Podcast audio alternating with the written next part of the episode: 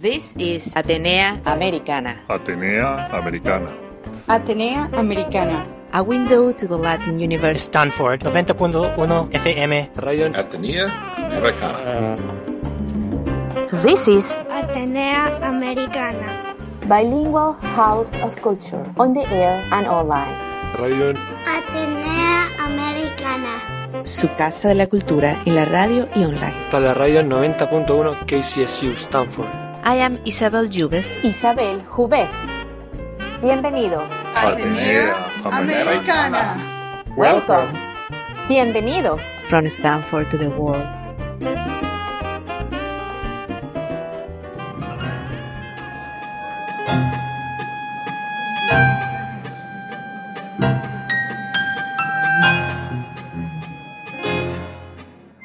Tenemos un programa sobre la importancia de la postura correcta, ya que esto influye en la respiración, en el desarrollo de los dientes y en la estructura de la cara y la salud al dormir.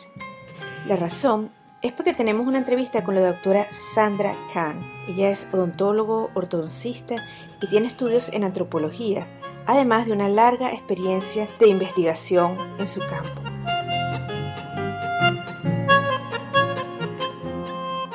La doctora Khan es originaria de México. Empezó su carrera cuando egresó de la Universidad Autónoma de México, pero también tiene una maestría en ortodoncia de la Universidad del Pacífico en San Francisco y un trabajo de investigación de antropología física de la Universidad de Berkeley.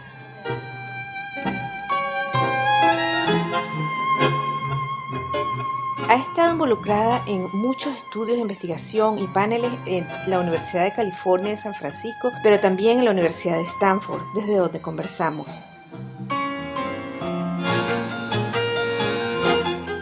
Su historia profesional tendía a ser bastante tradicional, pero empezó a diferir después de 20 años de experiencia, cuando decidió cambiar un poco el ritmo y dedicarse más a la prevención y a la educación que a la corrección de problemas ya existentes.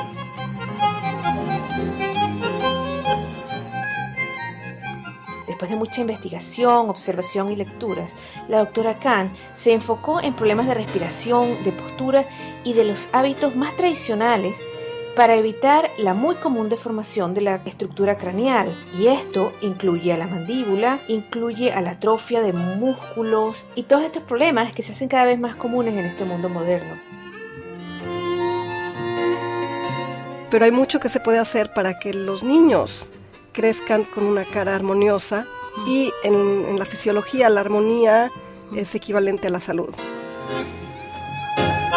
Entre los problemas que le interesan está el de la apnea de sueño, el de los ronquidos, la deformación de los dientes, la mandíbula y todos estos como causan los problemas de asma, de respiración, entre otros muchos. Hoy nos hablas también de los ejercicios que recomienda para no tener que afrontarnos a estos problemas. Habla de cómo prevenirlos en niños jóvenes y nos habla un poco de el libro que ya está sacando llamado Let's Face It, la verdad que está justo en tu cara, así como también nos habla un poco de los siete libros que tiene en producción en este momento. Quédense con nosotros para escuchar un poquito más sobre todo la investigación de la doctora Sandra Kahn sobre su opinión y mucho más. Bueno, y, aquí estamos en Atenea Americana y hoy tenemos con nosotros a la doctora Sandra Kahn y ella está aquí para hablarnos un poquito de su carrera, de sus libros y de todos unos estudios muy interesantes que ella ha estado haciendo eh, durante los años y que ha dado un pequeño twist muy particular a, a su investigación. Vamos a hablar un poquito de eso ya. Eh, bienvenida. Muchas gracias, es un privilegio estar aquí con mi gente. ¿Cómo no? Eh, tú estudiaste primero odontología, después ortodoncia y después además antropología, una, una mezcla bastante interesante. Cuéntanos un poquito de eso, ¿qué te atrajo a, a esa mezcla? Bueno, yo estudié eh, or, or, odontología en la Universidad Nacional Autónoma de México y para mi maestría me vine aquí a San Francisco eh, a estudiar a la Universidad del Pacífico, donde yo tenía que escoger una ciencia básica en cuál en cuál hacer mi, mi, investigación. Y ahí mismo en la Universidad del de Pacífico tenemos una colección muy importante de cráneos, de cráneos de niños eh, con problemas de, de labio leporino, que ha sido uno de mis intereses desde que yo viví en México, inclusive antes de ser dentista, yo por, por eh, conexiones que tenía con vecinos que hacían eh, programas con niños que tenían deformidades de la cara. Empecé a interesarme y en las tardes trabajaba yo, cuando estaba en la, en la preparatoria, trabajaba yo con un ortodoncista que era voluntario en una organización que se llama Operación Sonrisa.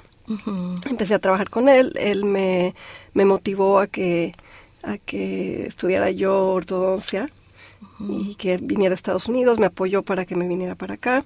Y estando aquí, yo siempre tuve ese, esa inclinación a, trabajar con los niños que tengan deformidades de la cara.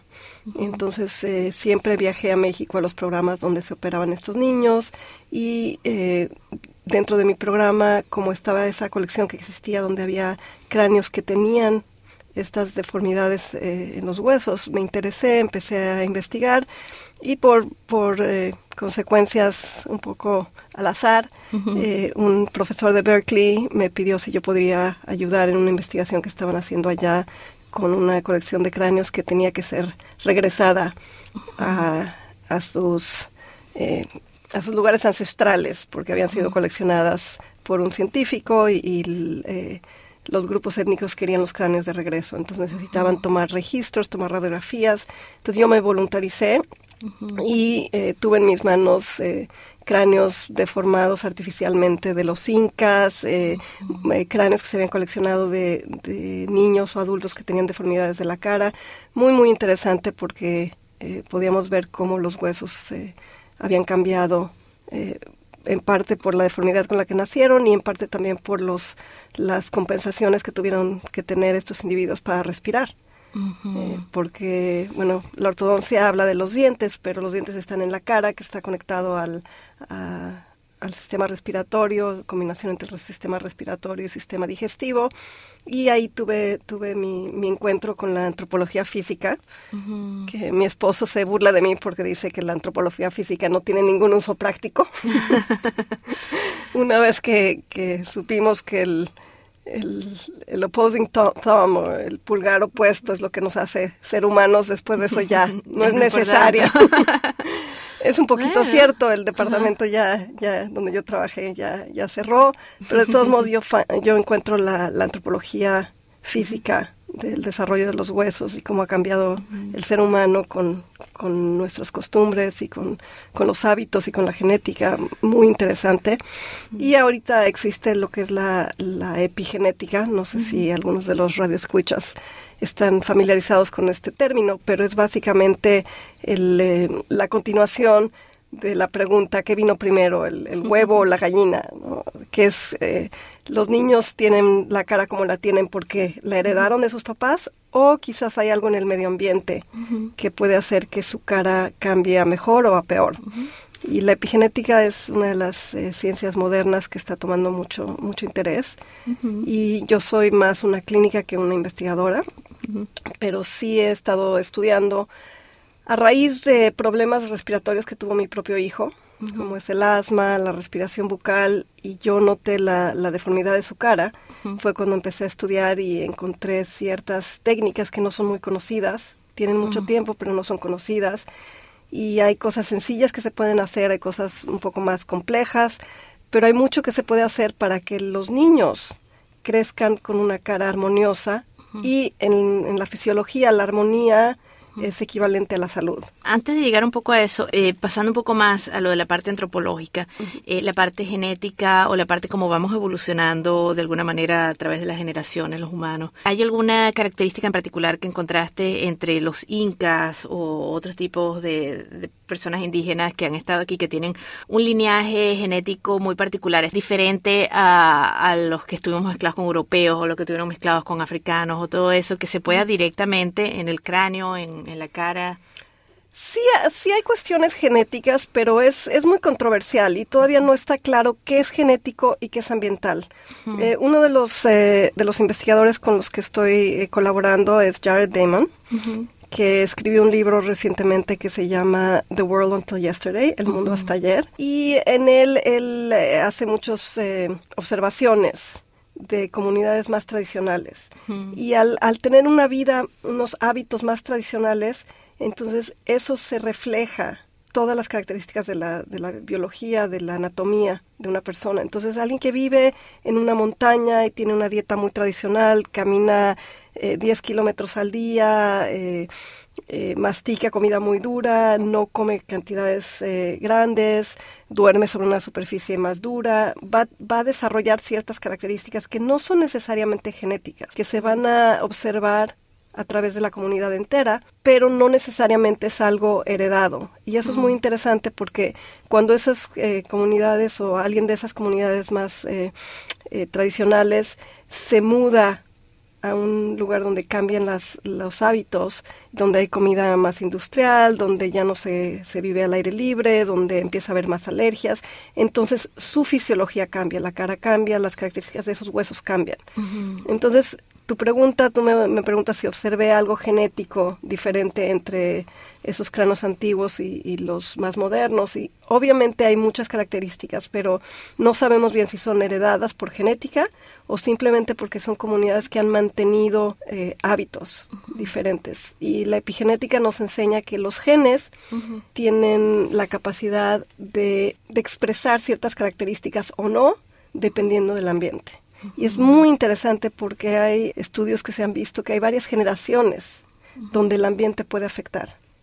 Por ejemplo, me parece que en Dinamarca, cuando hubo una, una hambruna muy fuerte, uh -huh. las niñas que crecieron con, en, en, esa época, cuando ellas tuvieron hijos, que fueron años después, esos bebés ya nacieron con ciertas características que eran consecuencia de la hambruna, lo cual no era genético de ninguna manera, había sido ambiental, pero pasó varias generaciones. Inclusive hasta las nietas de estas niñas que vivieron la hambruna tienen una sensibilidad a, a, digamos, a la diabetes o a la obesidad en base a lo que vivieron sus abuelas. Sí. Entonces no es genético. Para que haya un cambio genético tienen que pasar eh, muchos miles de años, cien mil años o un, un, un, tiempo realmente muy fuerte para que haya un cambio 100% genético. Entonces muchos de esos cambios que aparentemente pensamos que son genéticos resulta que son ambientales.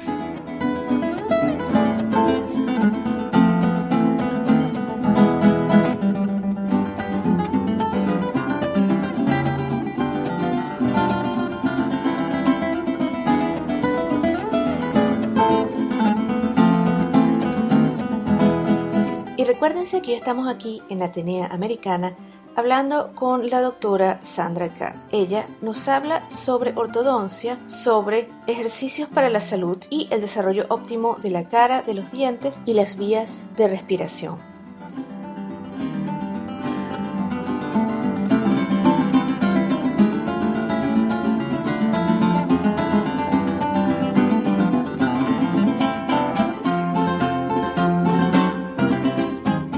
Ahora que se están viendo muchísimas alergias también, muchísima gente ahora está reaccionando, sobre todo es muy común por aquí, peanut, las nueces, los eh, cacahuates, maní. cacahuates, el manino, que no es particularmente hereditario, pues uno, pero nadie en la familia nunca ha sufrido de esta alergia y ahora este niño se puede morir de un choque anafiláctico en cualquier momento por esta alergia que acaba de aparecer. Y es eh, muy posiblemente algo del ambiente que ha pasado durante generaciones hasta que ya no soportamos algo. Sí, bueno, se han visto ahorita que hay eh, culturas donde se introducen los cacahuates o el maní mucho más temprano, por ejemplo en Israel, los bebés, una de las comidas que se les da está basada en, esos alimentos y ellos hablan de menos alergias a estas comidas como, como los cacahuates. También es controversial, pero hay ciertas manipulaciones genéticas que se están llevando a cabo, que están haciendo que, haya más sens sensibilidad a ciertos químicos o ciertas sustancias que, que, que, no son naturales en algunos alimentos. Entonces, todo esto es, es difícil comprobar un, que una cosa es consecuencia de la otra.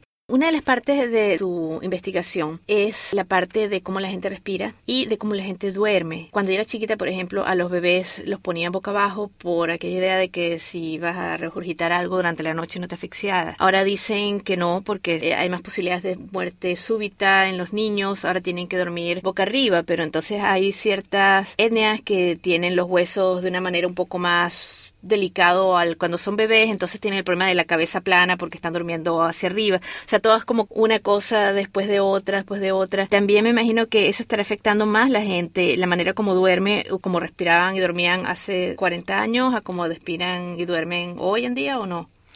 Bueno, todo, todo en el, en el ser humano es multifactorial.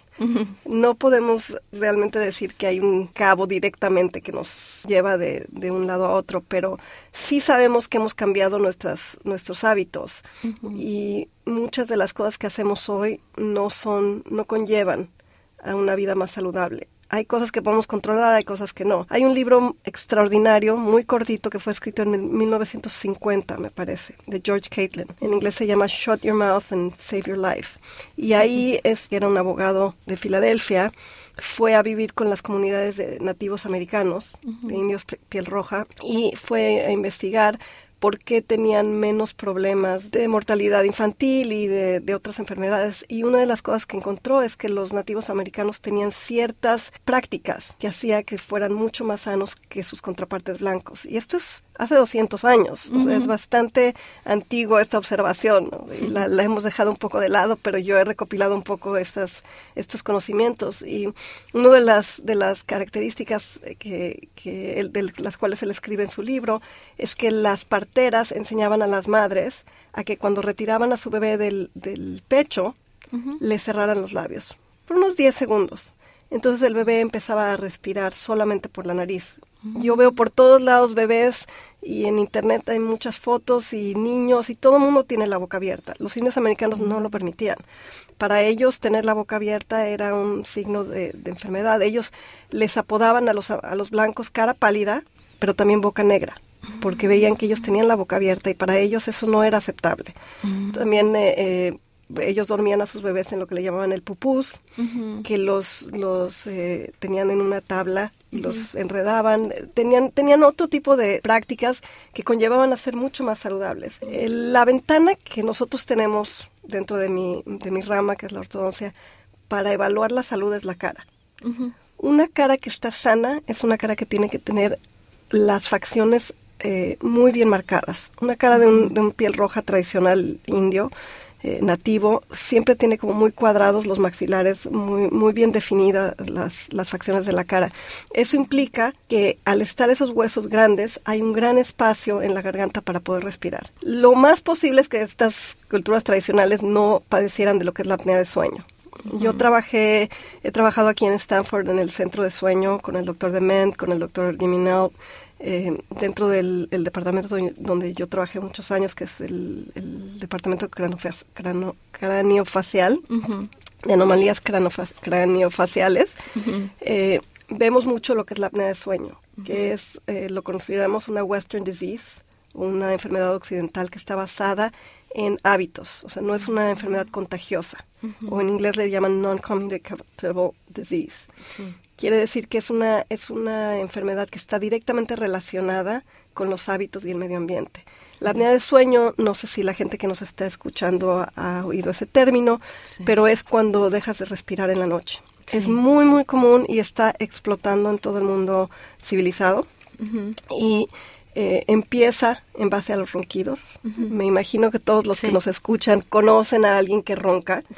Y realmente nosotros ya lo vemos como algo normal. Todos los que roncan eventualmente van a desarrollar apnea de sueño a mayor o menor grado de severidad. Hay niños que roncan. Hay estadísticas que, que, reportan un 20% de niños de edad de, preescolar que ya roncan. Un niño nunca debe de roncar. Y hay, hay cosas que se pueden hacer y hay, hay eh, tratamientos y técnicas que se pueden aplicar para evitar que estos niños ronquen. Un niño que ronca, su cara no se va a desarrollar adecuadamente. Y eso idealmente debemos de, enfocarlo antes de los 5 años de edad. Porque después de los 5 años de edad, gran parte de los huesos de la cara ya están crecidos en su máximo potencial. Entonces, hay que ver que los niños respiren exclusivamente por la nariz y que no ronquen. Si un niño ronca, los doctores realmente no están capacitados, no están informados y no tienen las herramientas para poder aconsejar apropiadamente a los padres. Por eso yo escribí el primer libro que escribí, que fue dirigido a los padres, porque una de las cosas que estoy poniendo eh, en, relación a lo que hemos hablado es que muchas veces hablamos de que el doctor nos dice esto, el especialista nos dice esto, eh, los que dicen que las alergias nos dan estos medicamentos, pero mucha de la, de la medicina tradicional se pasaba en base a los conocimientos de las madres, de las abuelas, de las tías. Y estos conocimientos son increíblemente valiosos. No debemos de descartarlos. Hoy en día pensamos, bueno, el doctor me dice esto, mi abuelita no sabe nada. Mm. Pero si regresamos y vemos lo que nuestra abuelita nos decía, hay un autor muy muy común, seguramente muchos de los que nos escuchan lo conocen, Michael Pollan. Él escribió un libro que se llama The Omnivore's Dilemma y ha escrito muchos libros sobre nutrición con sentido común. No hay que ir al nutriólogo para saber qué comer y qué no comer.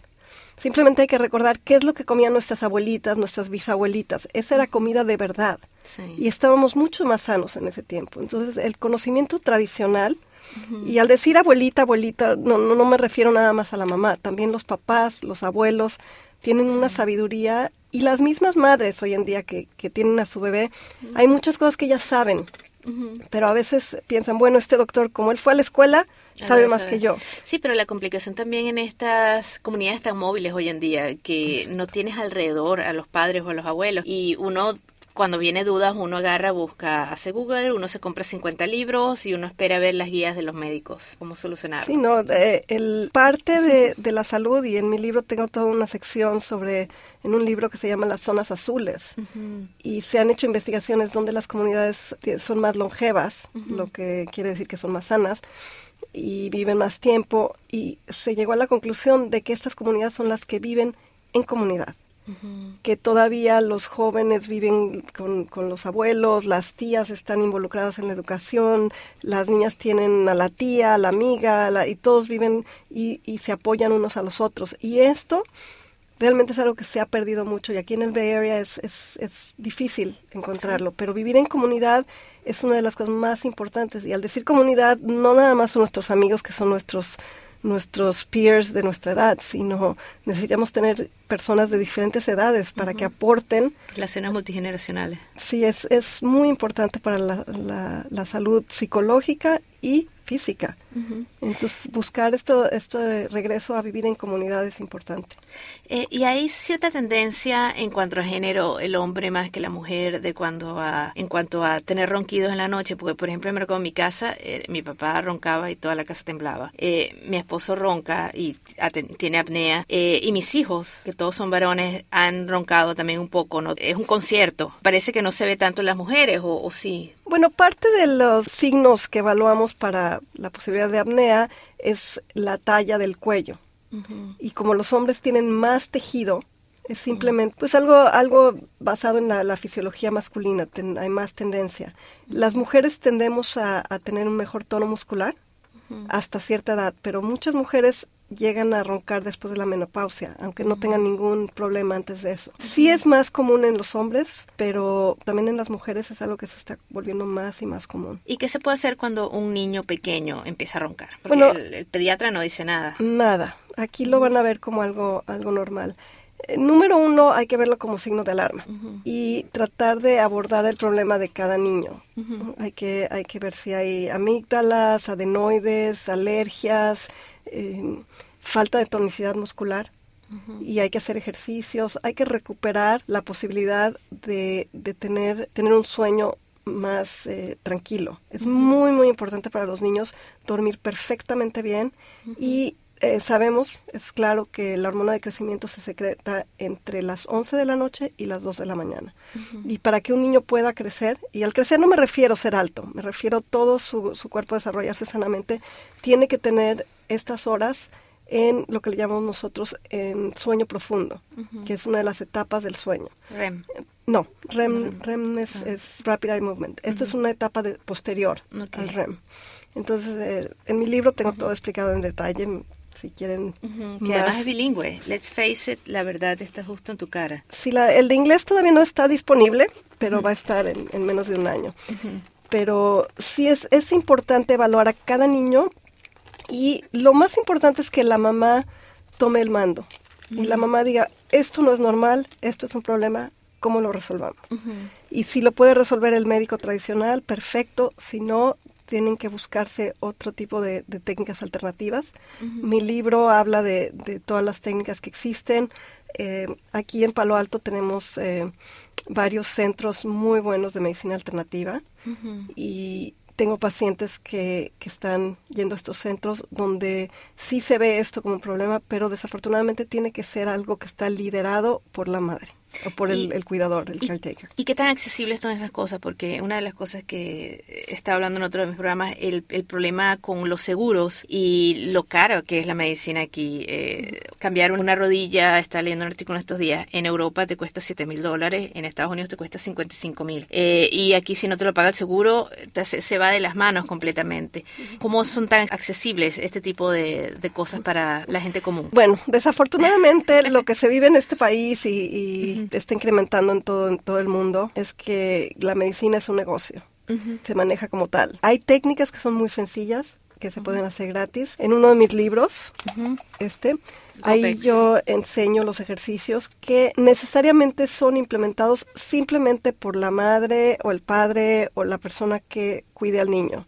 Eh, en mi meta está que eventualmente esos ejercicios se se practiquen en todos los daycares uh -huh. o los kinders. Todos los niños de 5 años para abajo aprendan a hacer este tipo de ejercicios. Y los ejercicios están basados en, en, en lo que ha hecho a, la, a, las comunidades tradicionales sanas, uh -huh. en eh, los hábitos alimenticios. Uh -huh. No estamos hablando de nada más de calidad de comida, sino de cómo se come la comida, cómo se introduce la comida a los bebés. Uh -huh. Como esa técnica que les mencionaba de los indios americanos, que les cerraban la boca a sus bebés después de amamantar, es algo que cualquier madre puede hacer. Es gratis y puede tener un, una repercusión tremenda uh -huh. en, en, la salud de un niño, ¿no? en que el niño se siente bien, uh -huh. en que recobremos la comida familiar y los niños coman con calma, despacio y se verifique o se, se aseguren los papás que el niño está respirando por la nariz y que está masticando su comida al 100%.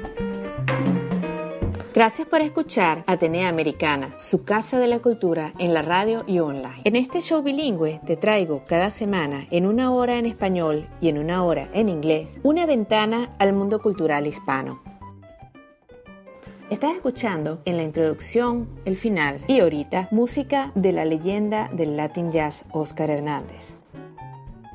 Recuérdate que este y todos mis shows están online en stanfordhispanicbroadcasting.org, donde espero tus comentarios. Te invito a que seas parte de este proyecto. Dime lo que piensas.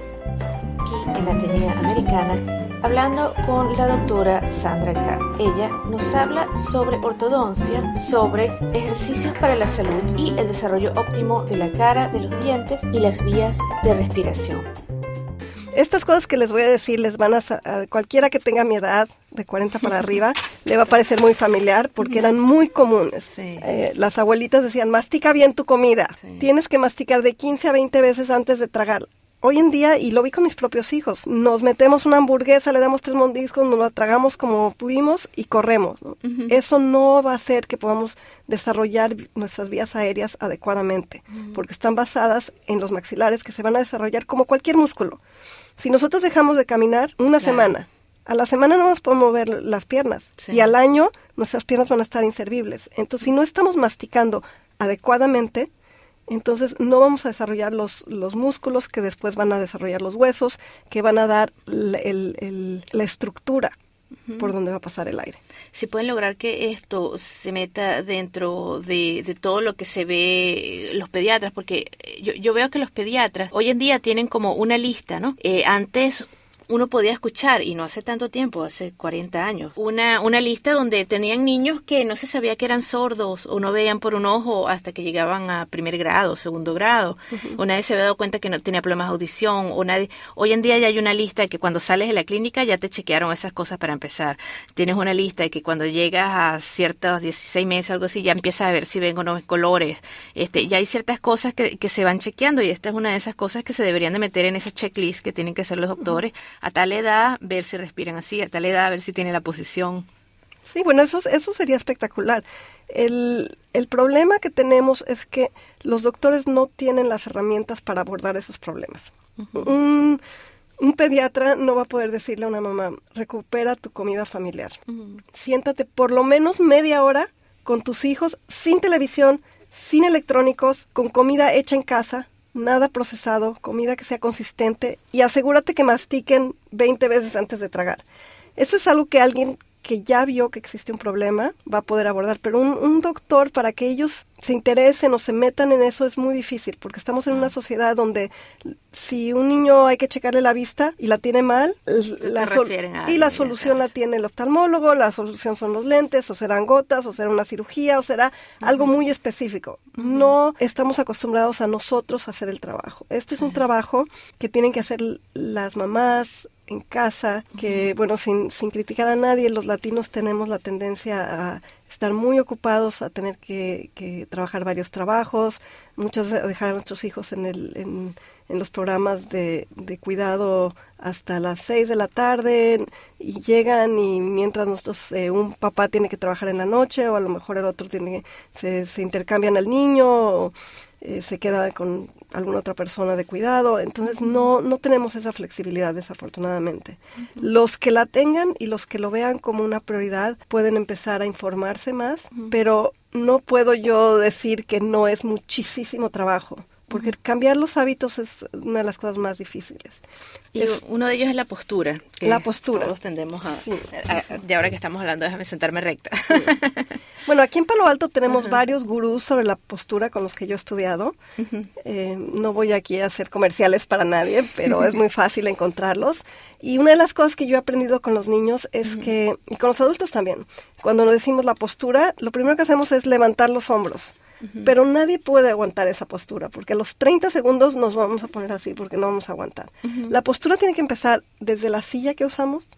La silla tiene que ser una silla que nos quede a la edad de los niños. Hay sillas extraordinarias que crecen con el tamaño de los niños, pero tiene que ser una silla que nos quede. La cadera tiene que estar rotada hacia atrás adecuadamente y tenemos que tener los hombros relajados, tenemos que estar en una posición que sea, bueno, yo eh, estuve y fui a hacer unas prácticas a Australia, abril, y de regreso pasamos por la isla de Bali y quedé muy impresionada con la postura de estos indonesios.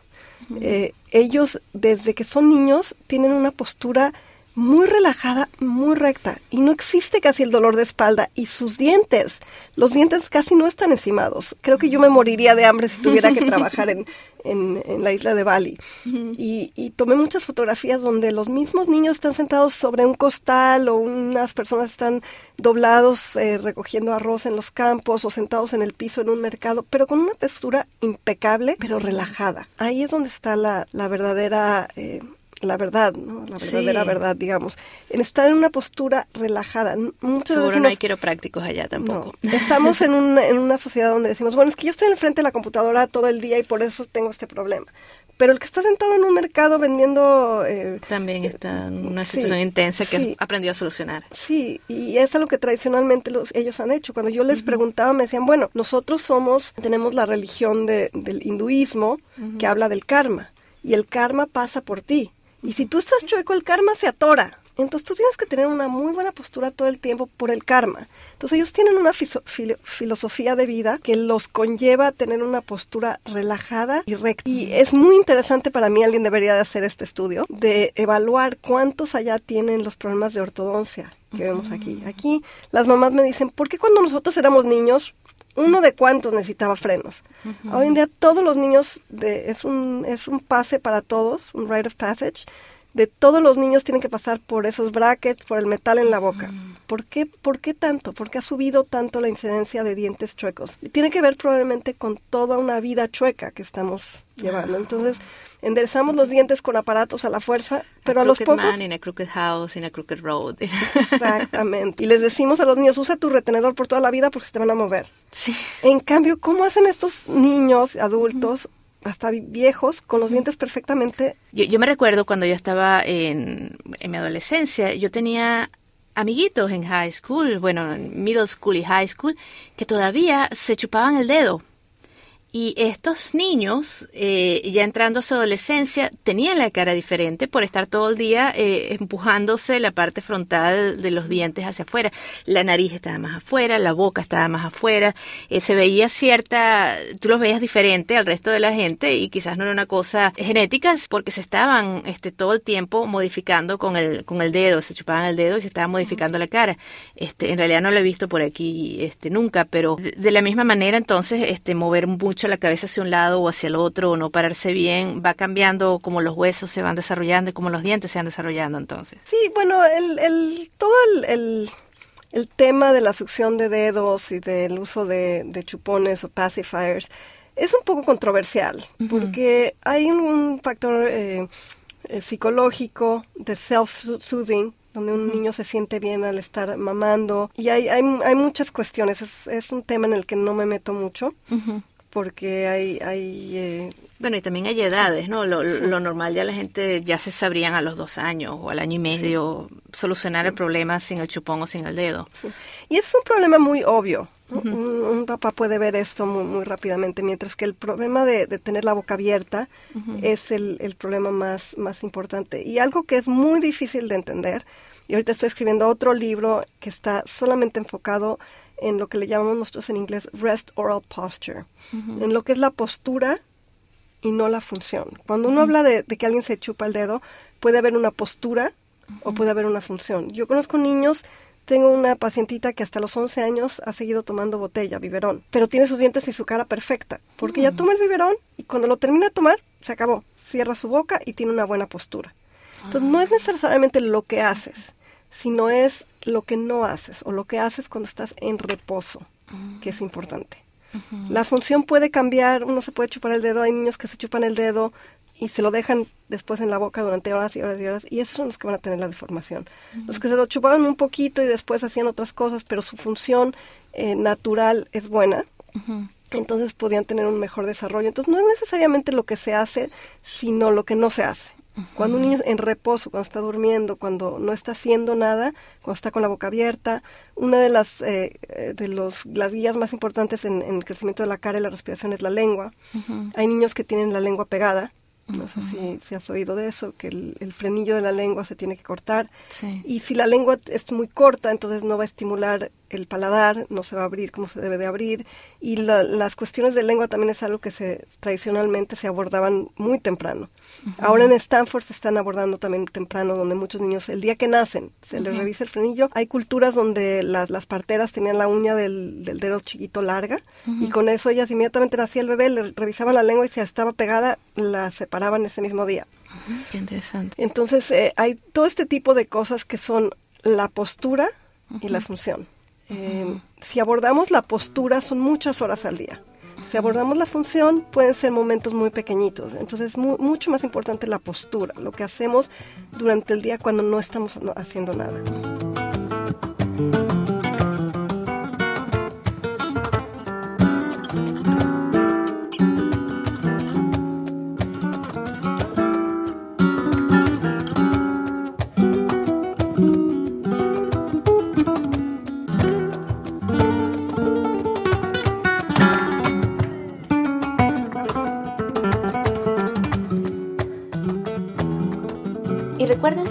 Aquí en Atenea Americana hablando con la doctora Sandra Kahn. Ella nos habla sobre ortodoncia, sobre ejercicios para la salud y el desarrollo óptimo de la cara, de los dientes y las vías de respiración.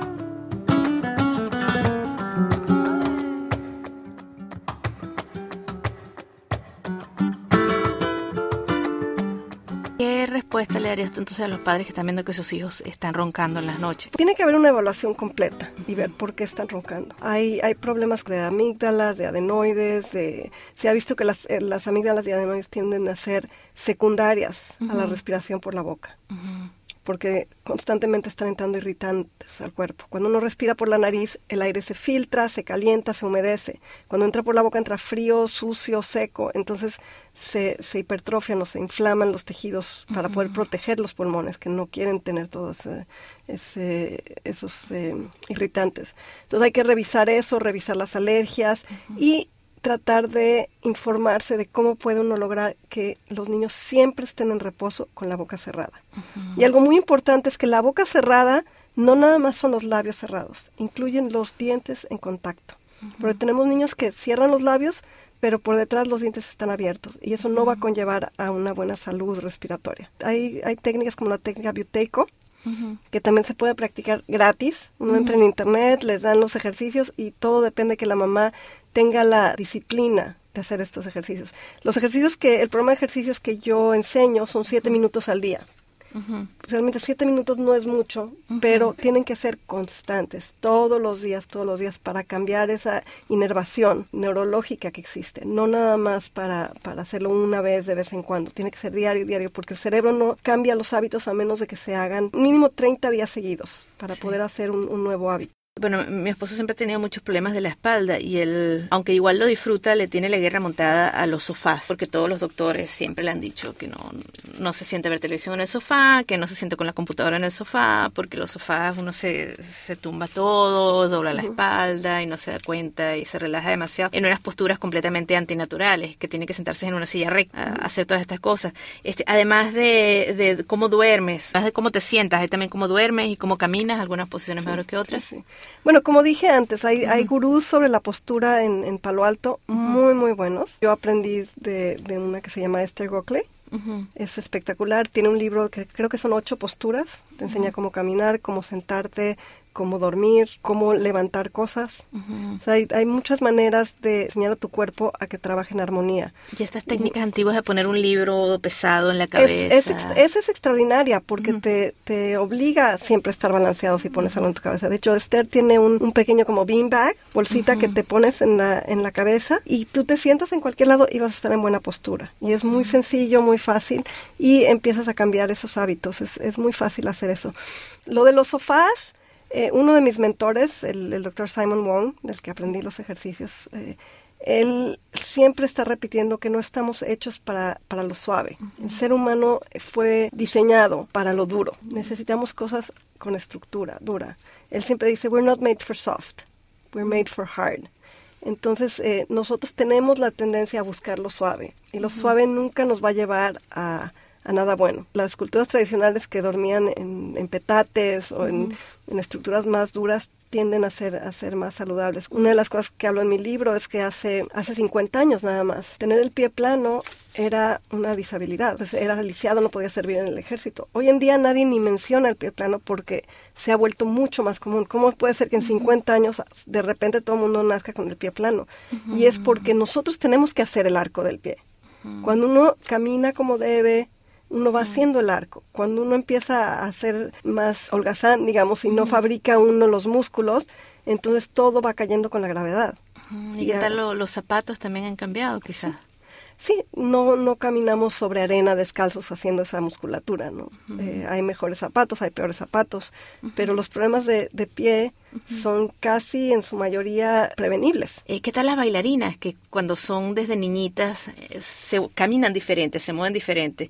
Uno prácticamente puede saber, esta señora fue bailarina por la manera como se conduce. ¿Tienen más dientes torcidos o, o menos? Eh, bueno, al decir bailarina te refieres a ballet clásico. Sí, ¿no? ballet Porque ballet clásico tiene un historial bastante poco sano, digamos. Sí. Aunque se ven muy bonitas, Sí. muy espigadas, es lo que yo decía hace un momento, ¿no? Si tú nada más levantas los hombros, no vas a aguantar esa postura durante mucho tiempo. Sí, te rompes Pero- los dedos sí, enfrente. y ellas terminan con muchísimos problemas de salud. Hay bailes que sí conllevan mu- a muchísima salud. Los bailes, muchos de los bailes africanos, los bailes eh, brasileros.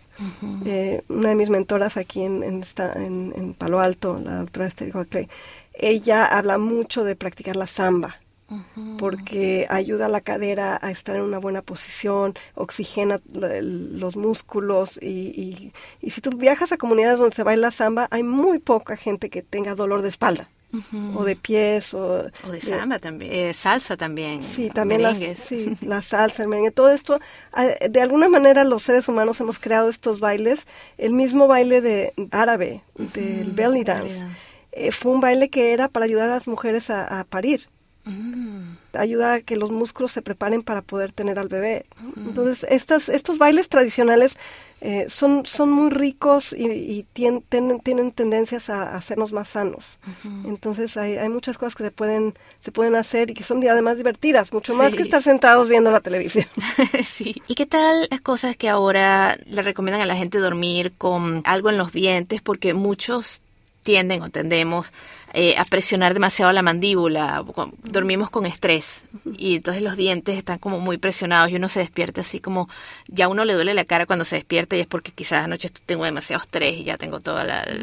bueno, es, duro. es muy, muy común que, que se aprieten los dientes en nuestra sociedad. Obviamente eh, hay, diferentes estreses. El estrés, cuando hablamos de estrés, hablamos de lo que yo empecé hablando en este programa, de que es la respuesta simpática del sistema nervioso eh, autónomo. Y el estrés es eh, lo que nos va a hacer que corramos del tigre. y va a crear muchas, muchos cambios químicos en nuestro cuerpo, hormonales, para poder salvarnos. El, cuando estamos bajo estrés, el cerebro le dice al cuerpo, te doy permiso de que quemes todo en tu organismo con tal de salvarte del tigre o del, peligro inminente. Y debe ser a corto plazo.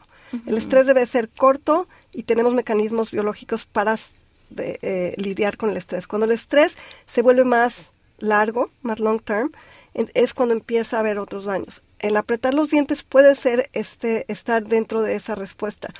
Hay varios estudios ahora que están saliendo donde eh, explican que el apretar los dientes tiene una relación directa con los problemas de respiración. La lengua es un... casi todos los músculos en el cuerpo tienen eh, eh, antagonistas. Tenemos el bíceps, tiene el tríceps. Si, tenemos, si un músculo está contraído, el otro debe estar laxo y viceversa. Entonces, la lengua es el músculo que se supone que es el, el, antagonista de los maceteros, que son los músculos con los que aprieta uno la mandíbula. Entonces, cuando la lengua no está eh, tocando el paladar, con fuerza y con nuestro tragado no es ideal, vamos a tender a apretar más los dientes. Entonces, con los mismos ejercicios podemos aprender técnicas que eviten esto.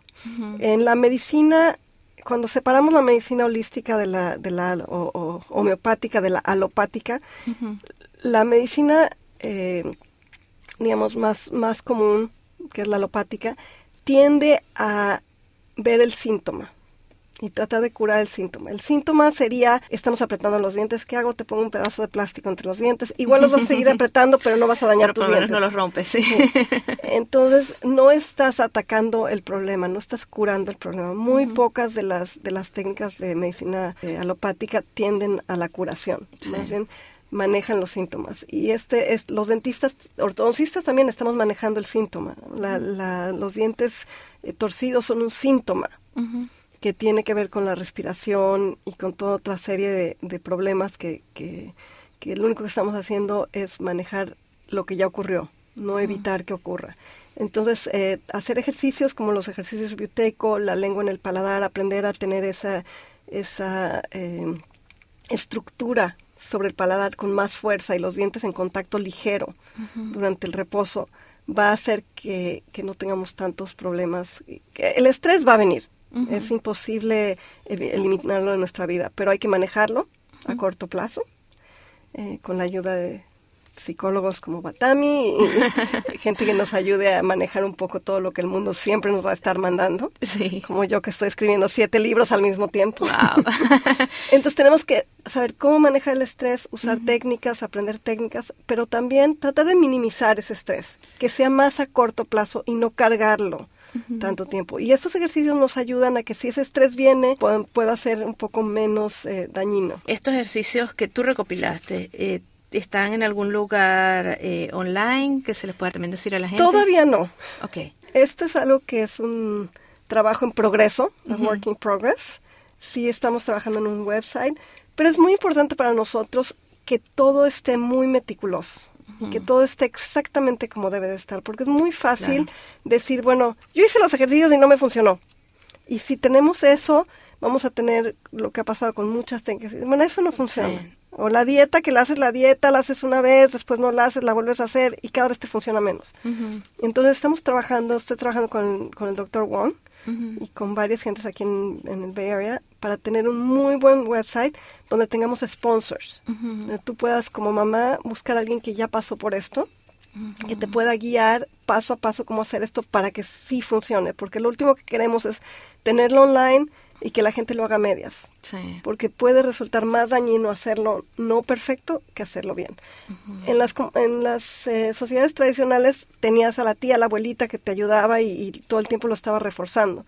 pero ahora que estamos un poquito más desconectados necesitamos buscar alguna manera de apoyar eh, a una mamá que quiere que sus hijos sean más sanos. Es mucho trabajo, pero muy pronto, antes de que termine este año, ya va a haber más, eh, más apoyo para que esto sea una cosa que esté disponible.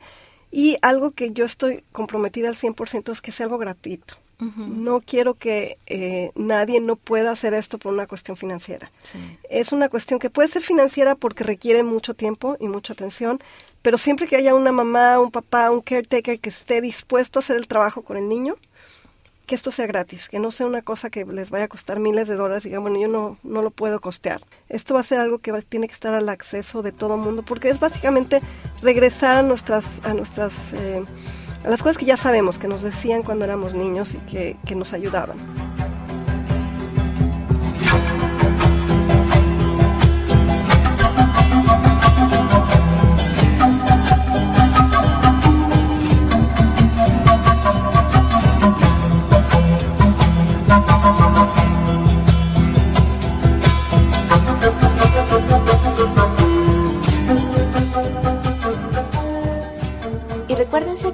Aquí en Atenea Americana hablando con la doctora Sandra K. Ella nos habla sobre ortodoncia, sobre ejercicios para la salud y el desarrollo óptimo de la cara, de los dientes y las vías de respiración.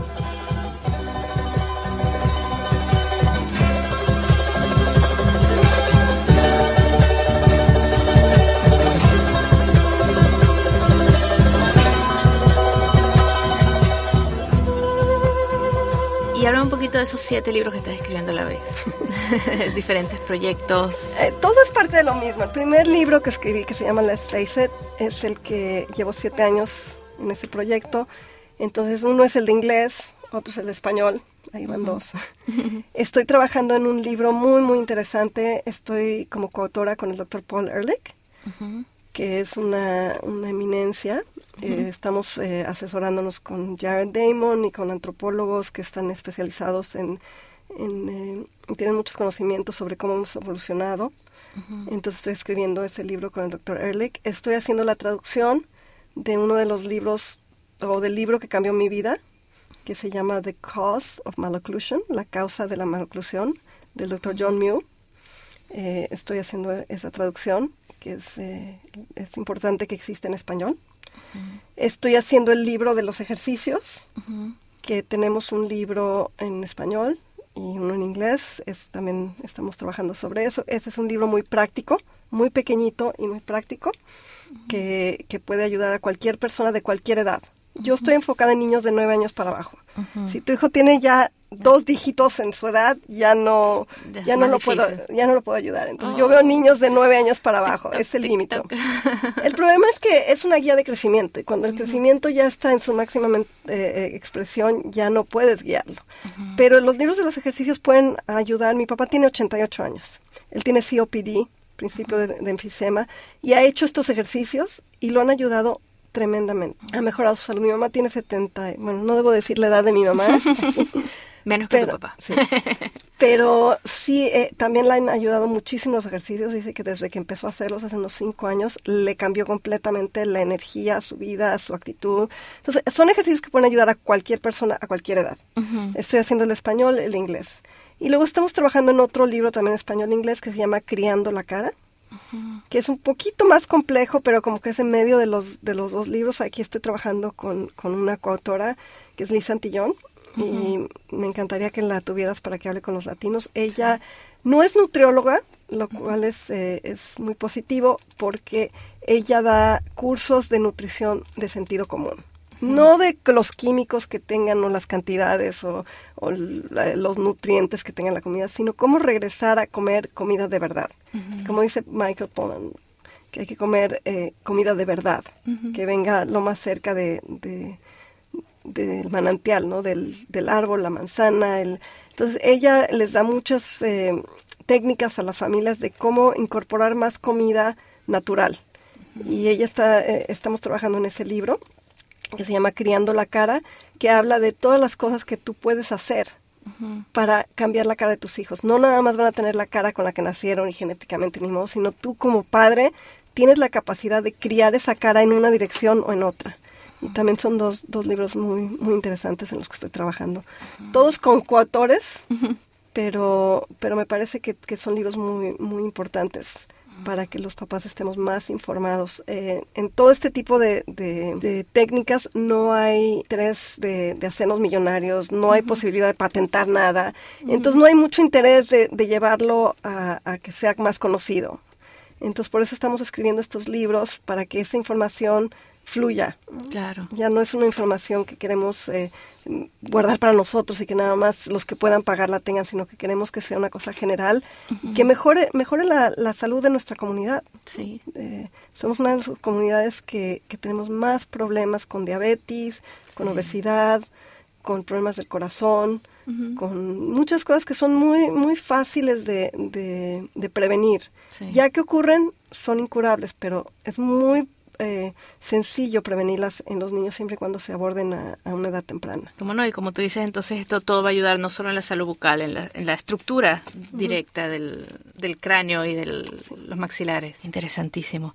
Eh, bueno, eh, eh, tendremos i- información online para la gente eh, que esté escuchando el programa y que quiera saber más con links este, hacia tu material. Así que saben que pueden encontrar eh, más consejos y para investigar un poco más profundamente el trabajo de la doctora Sandra Kahn eh, en nuestro website. Y muchas gracias entonces por, por venir y por eh, iluminarnos un poquito dentro de todo este mundo. Bueno, para mí ha sido un privilegio porque me siento muy cercana, por eso escribí mis libros primero en español Sí, y mi, mi comunidad, mi, mi gente es la gente latina. Cómo no, cómo no. Sí, sí veo que, por ejemplo, Let's Face It está en los dos idiomas y todos sus trabajos siempre son eh, en los dos idiomas para no solamente absorber toda la, la información internacional que estás eh, obteniendo y, y- y darla de vuelta, sino también pasarla al, al público hispano. Bueno, muchas gracias. Muchas gracias a ti. And this was Atenea Americana. Atenea Americana. Stanford 90.1 FM. Radio, Atenea Americana. A window to the Latin universe. This is radio, Atenea Americana. Bilingual House of Culture on the air and online. Su casa de la cultura en la radio y online. para la radio 90.1 KCSU Stanford. I am Isabel Jubes. Isabel Jubes. Vuelve pronto. Atenea Americana. From Stanford to the world. Remember to come back soon. Ciao. See you later.